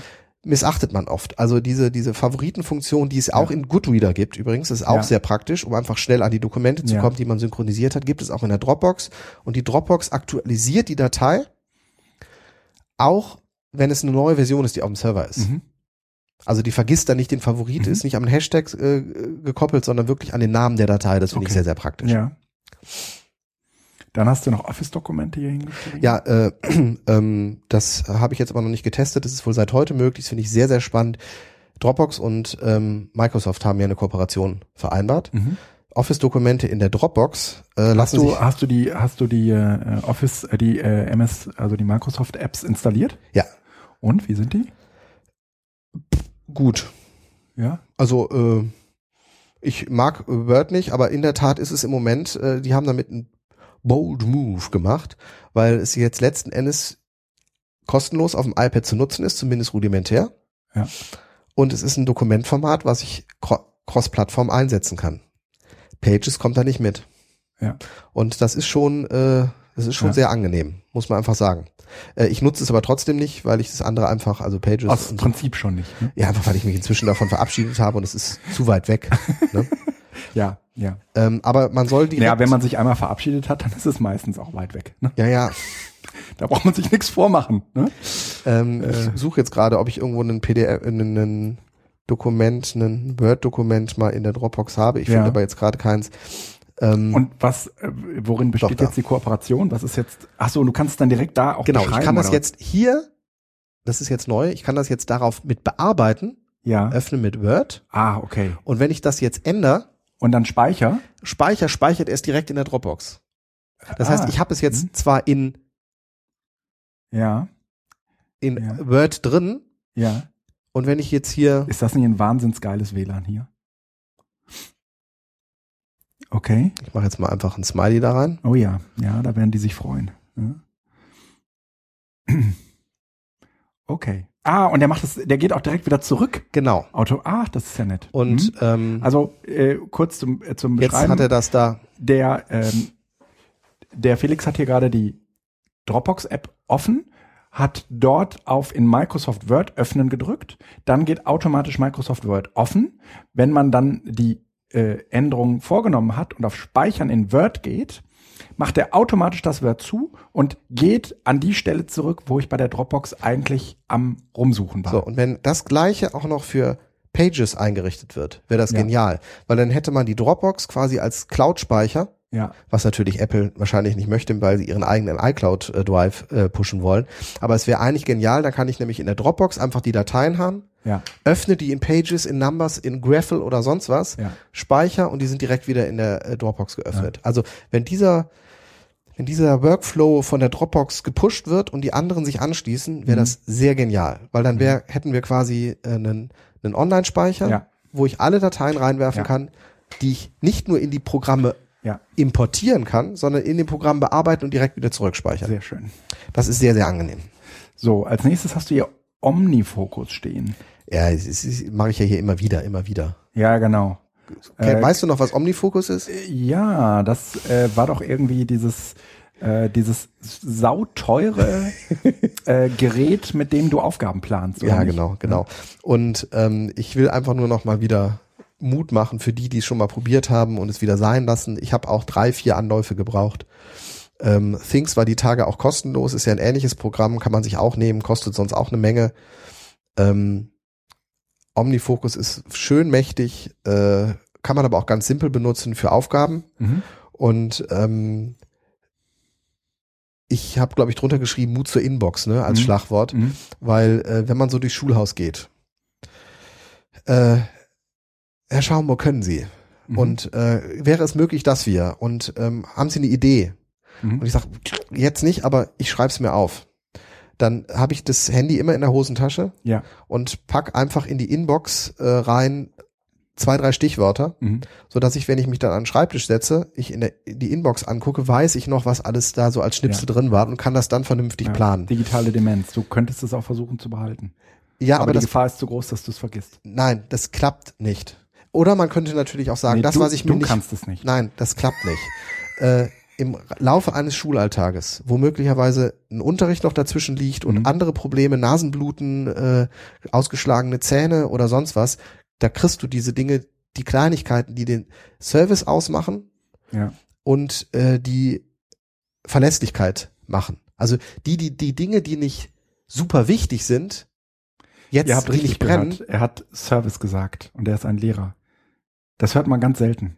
Ja, aber ich meine damit einfach so das, das Wohlempfinden im. Kollegium. Ich habe auch, ich denke auch an die Kleinigkeiten. Ja, das ist. Äh, Und das ist sehr, sehr angenehm, wenn man das merkt, dass die Kollegen das tun und wenn man das eben auch selbst tut. Und wenn man nur Feuerlöscher macht, ja. dann äh, kommt manchmal auch eine gewisse Hektik auf. Und wenn man auch die Kleinigkeiten macht, dann weiß man, ich habe das, ich habe das Ganze noch im Griff. Ja. Ja. Und ja. deshalb ist es wichtig, dass man sich das notiert, weil oft sind die Kleinigkeiten auch sehr schnell erledigt, ja. aber sie vermitteln das Gefühl, alles im Griff. Ja. Ja. Und äh, deshalb ist es gut, die Inbox dafür zu nutzen, um das zu machen. Das Weitere ähm, für äh, Mails. Also das, das Problem ist ja oft, dass wir äh, tagsüber Unmengen an Mails bekommen. ja. Manchmal kann man die einfach alle löschen, aber manchmal sind halt doch ein paar Dinge dabei, die man nochmal Ja. ansprechen muss. Ich habe mir einen äh, mit ähm, Automator, glaube ich, war das, ähm, zwei Skripte gebaut mit der Tastenkombination Control äh, Alt Command O und Com Control Alt Command E. Mhm. Mit Control Alt Command E wird ein Link der Mail in einer angenehmen Form direkt nach Evernote geklickt, äh, geschickt in die Inbox. Ja. Ähm, man kann zwar auch den Notiz, äh, den, den Mail-Link kopieren in Evernote, aber da hat man so eine irre lange URL. Mhm. Wenn man äh, das mit dem Automator-Skript macht, äh, wird das, ist das angenehmer. Dann steht bei mir also einfach nur File und eine Mail. Mhm. Das ist eine Notiz. Und wenn ich da draufklicke, öffnet sich direkt Schön. die Mail. Nicht nur auf dem Desktop, Okay. sondern auch auf dem iOS-Gerät. Das Ja. heißt also, wenn ich in Evernote ähm, eine ähm, Mail verlinke Ja. und ich klicke da drauf, öffnet sich das Mail-Programm und die entsprechende Mail Ach. öffnet sich. Das ist ja geil. Das heißt also, ich kann hier, ich muss, habe nicht die Mail importiert. Das heißt, die Mail ist nicht in Evernote, sondern ein Link auf die Mail ist in Evernote, die mir den, äh, die entsprechende Mail dann im Mailprogramm öffnet. Ja. Und das Okay. gleiche eben auch in für Omnifocus. Das Ja. heißt also, wenn ich jetzt Mails abarbeite. Du versprichst mir, dass du dazu einen kleinen Blogbeitrag ja, schreibst. das, doch- schiebe das- ich schon seit einem Jahr vor mir. Nein, nein, nein, Aber- das, das okay. machst du jetzt aber mal. Okay, Inbox. Ich mache weil ich will das auch können. Und wenn du es nur für mich machst, ich schreibe ja auch Blogbeiträge zum Beispiel nur, Nur für, für Ralf. Ne? ja, also zum Beispiel diesen vorletzten, ich weiß gar nicht mehr, da ging es äh, irgendwie auch um irgendetwas, ach so, hier Makey Makey, was kann man mit dem Makey Makey machen? Mhm. Das war praktisch dedicated vor Ralf Appel. vor Ra- Alpha. ähm, und das gleiche eben, also mit Evernote kann man das eben auch machen, so dass also in Evernote importiert und in Omnifocus, Mhm. so dass ich dann die To-Do quasi Mhm. mit einem Link, also in den Notizfeld ist ein Link zur Mail. ja, Das heißt, ich kann die Mail aus meiner Inbox schon mal raustun, weil ich Ja. weiß, ich muss mich in zwei Wochen melden. Dafür muss ich die jetzt aber nicht die ganze Zeit in meinem Eingangskorb Ja. haben, denn dann macht sie mich kirre. Ich will meinen Eingangskorb nach Möglichkeit leer, leer haben. haben. Ich auch. Und das ich klappt auch. nämlich so, weil ich Ja. nämlich sagen kann, hier Feedback in Ja. zwei Wochen Ja. und dann sagt mir Omnifocus, übrigens, du musst ja noch antworten. Vor allen Dingen so zu Weihnachten oder so, wenn man die leer haben. Und wenn dann jemand kommt und sagt, du, aber in zwei Wochen, ne? So, äh, da müssen wir uns treffen und äh, denk daran, dass du vorher noch mal eine TO machst, ja? Ey. Und dann nur deswegen bleibt meine Mail im, im Eingangsordner. Nein, die kommt ins To-Do-Listenprogramm und du kriegst drei Tage vor dem Treffen eine Erinnerung. To-Do machen. So. Ähm, wenn ich jetzt also die Mails abarbeite, Ja. dann läuft das im Wesentlichen so, dass ich mich frage, ist es etwas, an dem ich länger arbeiten muss? Mhm. Dann wird O gedrückt Mhm. und es kommt in Omnifocus. Mhm. Ist es etwas, was ich für eine Konferenz brauche, eine Unterlage, Mhm. die ich also nochmal brauche? Mhm. Evernote? Oder ist es einfach nur etwas zur Dokumentation oder irgendwas, was eigentlich nicht wichtig ist? Kann es entweder ins Archiv, also einfach nur gelöscht oder ins Archiv geschoben werden, oder ich packe es manchmal auch in die Dropbox. Okay. Mhm. Aber das sind im Grunde genommen die Sachen. Oder es ist in zwei Minuten erledigt, dann wird direkt geantwortet und fertig. Das Ja. heißt also, ich kann im Grunde genommen meine Mailbox so abarbeiten, dass ich sage, Ja. ins Archiv, Ja, aber letztendlich ist das ja auch eine Prokrastination, Evernote? weil du schiebst es jetzt von deinem Mailprogramm irgendwo anders hin, aber da steht's ja dann auch in Wartehaltung. Du hast zwar ein besseres Gefühl bei deiner Mail, äh, bei, bei deinem Mailprogramm, aber äh, äh, woanders bleibt die To-Do ja trotzdem stehen. Ja, es ist immer ein Unterschied. Das sagt der Prokrastinator auch. Nee, das ist kein. Das ist nicht. Ja, gut, du, du, in der Tat. Wenn du Also der Dinge geregelt kriegen ohne einen Selbstdisziplin. Ich glaube, die haben es auch gesagt. Also das ist auch verschiebes, verschiebes, verschiebes und irgendwann ist die Deadline vorbei, es ist nichts passiert und Ja. dann ist es auch vorbei. Nein, darum geht's nicht, sondern ähm, Oh, wir zeichnen nicht mehr auf. Scherz. Alles gut. Alles gut. das ist kein Scherz. ähm, nein, ähm, Jetzt habe ich dich ein bisschen aus dem Konzept gebracht. nein, das ist aber nein, du, du bringst mich so nicht so schnell nicht aus dem Konzept. Ah, aber schön. also ähm, das Verschieben ins Archiv heißt, ich habe es zur Kenntnis genommen, weg. ja, Nach Evernote heißt, ich brauche das noch für eine Konferenz oder es ist für irgendwelche Unterlagen wichtig, das lege ich da rein und dann ist es aber auch, muss es nicht mehr weiter prozessiert werden, Ja. sondern es ist einfach nur abgelegt. ja, Ich weiß, dass ich es da finde. Und wenn ich es nach Omnifocus tue, weiß ich aber auch, an dem Ding muss ich nochmal arbeiten. ja. Und dann ist es in der Inbox drin. Und in der Regel setze ich mich mindestens einmal am Tag am Ende hin und sag, wann machst du welche Sachen? Das Ja. heißt, da steht beispielsweise, ähm, morgen musst du die und die Mails noch schreiben. Oder die und die Sachen machen. ja in der Regel du, ist wenn das der Tag nicht eh schon voll ist. dann verschiebst du es auf den nächsten Tag. Das ist zwar Prokrast. Nein, aber du, ah, Habt ihr das gehört? Das Dann verschiebst du das. ja, aber du weißt es ja, Ja. dass Ja, du es öfter Ja. verschoben hast. Du hast es also immer wieder im Blick ja. und du weißt eben auch, hey, Kacke, wenn ich das jetzt schon wieder verschoben habe und Mhm. Eigentlich muss ja. ich mich dafür mal eine halbe Stunde hinsetzen, um das zu recherchieren, um die Antwort zu haben. Dann antworte ich dem vielleicht auch einfach nur, ich komme da im Moment nicht zu. Mhm. Aber wenn ich das in der Inbox habe, in meinem Eingangskorb und habe da 50 Sachen stehen, dann ist das nicht mal mehr Prokrastination, sondern dann ist das Aufgabe. ja. Okay. Und im Grunde genommen, wenn ich prokrastiniere, indem ich eine Mail äh, oder eine, eine, eine, eine, Meldung oder ein Feedback zu irgendeiner Sache Ja. von Tag zu Tag verschiebe, dann mache ich es mir zumindest jedes Mal bewusst und irgendwann sage ich so, jetzt ist vorbei. mhm. Und ähm, natürlich mache ich nicht jede Mail, äh, Ja, packe ja. ich nach Omnifocus. Das meiste Ja. ist ja wirklich schnell gemacht. Ja, Omnifocus ist ja jetzt auch eine super spezielle Sache. Ich will aber trotzdem gerne wissen, wie du es mit dem äh, Automator machst, weil man den Automator, also wohin der das dann letztendlich wirft, ist ja dann letztendlich irgendwie kackegal, oder? Ja, ja klar, das ist So, mit dem muss ja gemacht ja, irgendwie. Ja. Also ich mache das ja fast alles irgendwie mit Workflowy und da muss es halt irgendwie rein.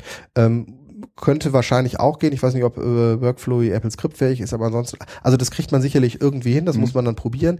Das Schöne ist, dass diese Mail-Links, die man übrigens Ja, mit Mailtext, wenn man Mailtext installiert hat, gibt es auch im Menü einen Punkt, wo man sagen kann, Mailtext heißt das Programm? nein, Mailtext, mit dem kann man Mails taggen. Ja, Das heißt, du kannst Mails mit Tags versehen. ja. Was, was ganz angenehm ist, wenn man, ähm, Ist das eine Erweiterung für das Mail-Programm Mhm. von, von Apple? genau, aber Wo es kriegt man leider nicht auf iOS. Wo kriegt man solche Erweiterungen her? Bei indev.com ist das beispielsweise jetzt. Indev. mit V. Indev. Meine ich wäre das. So? In I Äh, N du D guck, im, im, im, mach den Browserfenster auf und guck. Also nicht nur direkt. Ach so, okay. Ich weiß nicht. Äh, red einfach weiter. Mailtext ist, ähm, mit dem kann man dann auch äh, übers Menü, der macht dann eine Erweiterung rein, den, Ja. die Mail-URL ähm, kopieren oder Ja. Message-URL heißt das dann und in verschiedene Programme einsetzen, aber mit diesem Automator-Skript formatiert Okay. er es noch Ja. schön. Äh, guck ich mal, dass ich das mache. Also- ich habe mir das irgendwie zusammengestückelt. Für mich ist das schon eine hilfreiche Information, überhaupt einen Link auf eine Mail äh, generieren zu und können. es ist super praktisch, wenn das auf allen iOS-Geräten übergreifend funktioniert. ja, Das heißt, ich habe ja. die Message-URL, die ich, wenn ich die in ein Dokument verlinke, sowohl auf dem iPhone wie auf dem Mac, wie auf Nee. dem, ja klar, das habe ich dir gerade gezeigt. Ach, das ist ja, das ist ja irre. Das heißt, die Mail ist verlinkt. Solange die also noch im Archiv ist, also in Mail gespeichert ist, Ja. dem, am besten dann auf dem IMAP-Server, ne? damit Ja. die dann, äh, solange kannst du die von überall erreichen. ja. Das heißt, du müllst dir Evernote nicht zu mit Informationen aus einer Mail, sondern du verlinkst die Mail einfach direkt. Ja. Indev. Ich meine, das wäre Indev, guck mal nach. Ich, äh, sobald Kein ich, Zugriff aufs Netzwerk. ja, so, sobald ich irgendwie äh, dieses Internet wieder gefunden habe, melde ich mich. Okay, wer das Internet ich hab, findet, kann äh, Ich habe mal, ich habe, Bescheid ich habe mal zwei Punkte von mir weggemacht, damit wir zeitlich noch äh, richtig auskommen. Sag mal was zu Authy oder Authy. Ähm, noch nichts von gehört. Nee. Aussie, ähm, es gibt ja diese One-Time-Password-Geschichten. Hast Ja. du davon schon gehört? Also diese äh, Codes, diese sechsstelligen Codes oder sowas. Nee. Fangen wir weiter vorne an. Google, Ja, äh, Dropbox. ja, Da kannst du dich ja mit äh, einem Passwort anmelden ja, und du kannst äh, Two- Two-Factor Authentication heißt das. ja, One-Time-Passwort ist dann noch was ein bisschen was anderes. Äh, das heißt also, du meldest dich an mit deinem Benutzernamen, Passwort und musst dann noch einen sechsstelligen Zahlencode eingeben. okay. Hast du es noch nicht gemacht? Nee, noch nie. Oh. Ähm, also äh, Google das ist ich ja Zus ja, das so ist auch bei. Dropbox und auch Apple hat das jetzt inzwischen und so weiter. Ähm, Ach doch, sicher. Habe ich. Habe ich gemacht. gut, aber für die anderen trotz alledem. Also das heißt, das ist so ein zusätzliches Sicherheitsfeature, dass Ja. du halt einen, einen sich ständig ändernden Code Ja, und den bekommst du per Passwort- SMS zugeschickt, ne? Den bekommt man bei Apple beispielsweise per Push-Nachricht zugeschickt. Ja. Ähm, bei der Dropbox, bei Google und bei Evernote äh, gibt es Apps, Mhm. mit denen scannt man einen QR-Code ein Mhm. und dann äh, generiert quasi die App einen Code, Ja. Der sich alle 30 Sekunden oder alle jede Minute ändert, den man dann, wenn man sich einloggt, eben auch eingibt. Ja. Und äh, über den QR-Code ist die App sozusagen mit dem Service äh, gekoppelt. Okay. Ähm, und Ist äh, es das hier? Ja, ich glaube ja, ne? Genau. Ähm, dieses äh, One-Time-Passwort oder ähm, ich, ich weiß gar nicht, wie das. Da gibt's eine Google-App für. Ja. Und äh, dieses Auti, also A-U-T-H-Y, Mhm. gibt's im App Store, ist jetzt eine App, die synchronisiert sich über verschiedene Geräte. Weil bisher war das immer so, dass wenn du einen ähm, QR-Code, also einen Dienst äh, gekoppelt hast, war der an das Gerät gebunden. Ja. Und ähm, mit Auti äh, synchronisieren die Geräte untereinander, mhm. wohl verschlüsselt, wird es auf dem Server gespeichert. Ist also jetzt schon wieder so sicherheitsmäßig ein bisschen kritisch, aber ich finde es extrem angenehm, dass ich sowohl am iPad wie auch am iPhone diese Codes ablesen kann. Okay. Und es gibt, wenn man die Geräte mit dem Mac koppelt, auch ja. die Möglichkeit über die Menüleiste ja. den Code, den das iPhone in dem Moment quasi generiert, direkt in die Zwischenablage zu kopieren und einzusetzen. Das ah, heißt also auch vom Mac kann man sozusagen das so relativ ja, aber nahtlos sind, nutzen. Aber, aber sind das nicht, sagen wir mal, An Anforderungen, die man sowieso nur einmal einrichtet? Nee, jedes Mal, wenn ich mich einlogge, muss ich ja dieses Passwort. Ach so. Äh, abgeben und äh, auf den Geräten richte ich diese diese App nur einmal ein, aber dieses Passwort mhm. gebe ich ja ständig ein. Das heißt, ah, okay. an jedem Rechner, wo ich mich einlogge, muss ich ja Benutzername, Passwort und den Code von meinem äh, Smartphone okay. eingeben. Mhm. Und ähm, das Dann ist habe ich das wahrscheinlich doch noch nicht eingerichtet. Sicherheitsmäßig sehr angenehm, ja. weil es halt ein zusätzlicher Key ist, der sich ständig ja. ändert und der von meinem Gerät abhängig ja. ist. Und ähm, wenn man das mit Authy zum Beispiel macht, ähm, auch vom Mac problemlos möglich und die Geräte ja. sind untereinander. Okay. Authy, okay. Authy, genau. Ähm, iOS 8, wozu braucht man noch WhatsApp? Ja. Ich schreibe seit neuestem wieder aber WhatsApp Ver ist doch jetzt so sicher geworden. Ja, das ist mir doch wurscht. Ähm, also äh, erstmal. Ich habe sowieso ich immer Streamer benutzt. Ja, Streamer hat das Problem, dass es eben auf dem Mac nicht geht. Ach so, du willst da irgendwie, ja, und das finde ich natürlich auch super praktisch, aber. Und seitdem ich iOS habe und diese SMS-Integration in iMessage ist, ja. schreibe ich fast nur noch SMS. Also WhatsApp nutze ich, als wenn ich jemanden anschreibe, gar nicht mehr. Ich nutze nur noch SMS weil ich ja mit WhatsApp ja. auch immer eine SMS, also eine Handynummer habe. Ja. Und dann schreibe ich SMS, weil das viel, viel angenehmer ist. Ich kann ja von iMessage auf dem Mac mhm. SMS jetzt ja. auch schreiben, die dann übers iPhone versendet werden. Und wenn der ja. SMS auf dem iPhone ankommt, kommt die ja direkt auch auf dem Mac an. Stimmt. Das heißt, ich kann endlich. Ja, aber du brauchst halt auch Leute, die das empfangen können. SMS kann jeder empfangen.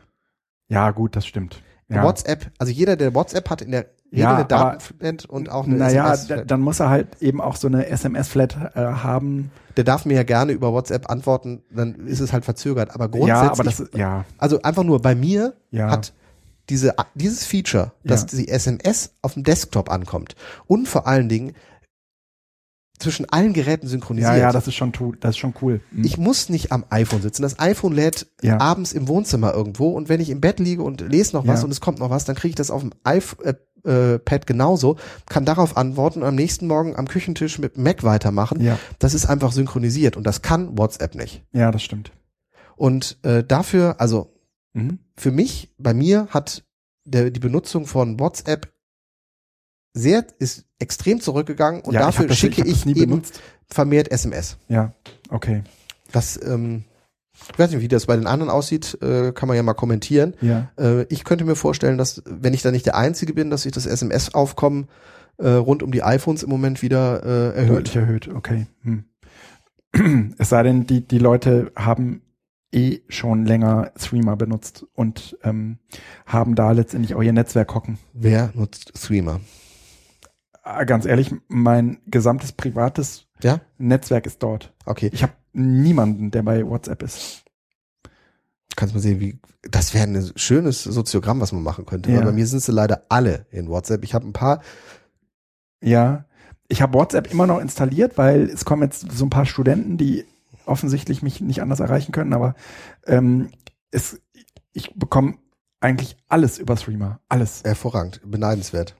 Aber wie auch, wie gesagt, auch ja. da habe ich das Problem, Streamer, super schön und sichere Kommunikation, aber ich möchte gerne eine App haben auch, die über die Plattform synchronisiert, damit ich ja. nicht hier immer, also dieses Schreiben am iPhone ist nett und es ist unterwegs ja. genau das Richtige. Nee, das ist überhaupt nicht nett, finde ich. Ich finde das im Vergleich zu einer Tastatur die Hölle. Ja, aber es ist nett unterwegs, ja. das sage ich, unterwegs. Ja, ja, ja. Aber sobald ich eben den Komfort habe und mich eigentlich an eine Tastatur setze, möchte ich nicht. Ja. Weil ich sitze vom Rechner und ja, breche wir werden so alt. Ey. Ja, wir werden so alt. Ich glaube, ich hätte vor zehn Jahren noch beschwören können, dass es nichts Schöneres gibt, als auf dem iPhone äh, zu schreiben. Ja. Aber eben habe ich eine SMS über Siri geschrieben, habe gesagt, warum mache ich das nicht eigentlich öfter? Das ist auch noch viel viel Ja, das ist aber ja, hallo. Also äh, ich habe ja, ich habe ja von dieser Tagebuch-App erzählt, die du ja auch benutzt. Ja, ne? ähm, Da diktiere ich nur rein. Ja, super, ne? Und äh, ich, ich habe das Gefühl, ich habe auch Dragon Dictation auf meinem, äh, auf meinem Mac hier laufen und ich habe das Gefühl, dass es besser ist als Dragon Dictation. Das kann gut sein. Ey, Hammer. Äh, VPN für iPhone. Ja, noch, wir haben noch ein bisschen Zeit. Nee, haben wir nicht. Zwei, drei Minuten. Zwei, drei Minuten. Das mache ich auch relativ schnell. Ja. Ähm, es äh, lief die Tage über Ach du Scheiße, das sind ja Unterpunkte. Macht euch ja was gefasst. Legt euch zurück. Nein, das geht ganz, ganz schnell. Also es gibt, äh, war die Tage bei iPhone Blog ein äh, netter Link auf, dis, auf die App Freedome. Das ist ein äh, VPN-Anbieter. Ich glaube, der ist in Finnland beheimatet, hat Mhm. äh, verschiedene Knotenpunkte an den verschiedenen Ländern dieser Erde. Mhm. Äh, leider nicht in äh, der Schweiz. Das ist ja so das, was für Z2-Enthusiasten hier sehr, sehr gerne gesehen wird, Mhm. weil da die öffentlich-rechtlichen und äh, Mhm. privaten Mhm. gestreamt werden. Das ist ja hier bei uns in Deutschland nur gegen Preise da. Äh, darum geht's nicht. Äh, VPN ist äh, immer dann sinnvoll, also ein Virtual, äh, Virtual Private Network, wenn man sich in offenen WLANs aufhält, Ja. um so ein bisschen die äh, Verschlüsselung der Daten äh, zu sichern. Ja. Natürlich muss man dem VPN-Anbieter vertrauen. Wenn man also sagt, ich habe grundsätzlich Vertrauen in äh, ein europäisches Unternehmen, was in Finnland sitzt, dann kann man sich dieses Freedome-App, der Link kommt in den Show Notes, äh, zumindest auf das iPhone-Blog, mal anschauen. Im Moment gibt's mit einem Gutscheincode ähm, ein Jahr kostenlos Mhm. Um das zu testen. Das äh, setzt sich in, äh, installiert sich über ein Profil auf dem iPhone und kann man dann über die App beziehungsweise über den Reiter VPN in den Systemeinstellungen Ja. aktivieren und hat dann äh, einen VPN, sehr, sehr angenehm. Sehr schön. Ähm, also wann immer man in öffentlichen Netzwerken ist, sollte man das eigentlich machen. Mhm. Wenn man äh, das nicht über einen Anbieter äh, wie Freedom machen möchte und zu Hause eine Fritzbox hat, Mhm. kann man sich relativ easy auch ein VPN an, äh, aufbauen an die, in die eigene Fritzbox. Das heißt, Mhm. wenn man unterwegs ist, baut das Handy eine Verbindung zur eigenen Fritzbox zu Hause auf Mhm. und man surft quasi über die Fritzbox Mhm. im Internet. Sehr schön. Äh, das ist dann verschlüsselt bis zur Fritzbox und von Mhm. da aus natürlich wieder frei, aber man hat seine eigene Infrastruktur in der Hand und ähm, fühlt Ja. sich ein wenig sicherer. Die Anleitung ist auch in den Shownotes verlinkt Ja. und äh, sollte eigentlich jeder Sehr schön. äh, sich installieren, weil äh, ja, Braucht man. VPNs, hast du ein VPN auf deinem Geräten? Äh, nee, habe ich nicht. Dann, also zumindest Ja. ja, sollte man machen. Äh, Ja. Dringende Empfehlung äh, für alle, die auf dem äh, 31C3 dieses Jahr gehen, äh, eh obligatorisch. Super. Wow, das waren zwei Minuten. Danke. Dann äh, würde ich sagen, wir kommen jetzt zum Ende. Es, äh, du hattest heute viel Gesprächs, viele Redeanteile. Das, äh, Ich glaube, wir haben halbe halbe gemacht. halbe halbe, ja. Ich habe äh, die erste. Aber stimmt, Zeit ist mehr als sonst. Und genau, und äh, du, äh, die schönen Apps, vielleicht können wir das als Kategorie wirklich mal beibehalten. Ich finde, ähm, Ja, wir haben jetzt viel nachgeholt. Vielleicht können wir es jedes Mal so zwei Sachen machen, dann müssen Genau. wir nicht alle äh, genau, zehn Sendungen aber wenn man sich, wenn man sich explizit äh, genau auf so eine, ähm, auf so eine Sektion vorher vorbereitet, dann wird man immer irgendwas finden, wo man sagt, Mensch, das ist mir in den letzten Wochen doch irgendwie ganz leicht zur Hand gegangen. Ja. Mhm. Sehr gerne. So machen wir das. Dann äh, würde ich sagen, äh, liebe Hörer da draußen und Hörerinnen, äh, habt einen äh, schönen äh, Restabend. Äh, wir verabschieden uns an dieser Stelle. Macht's gut. Bis bald. Bis dann. Ciao.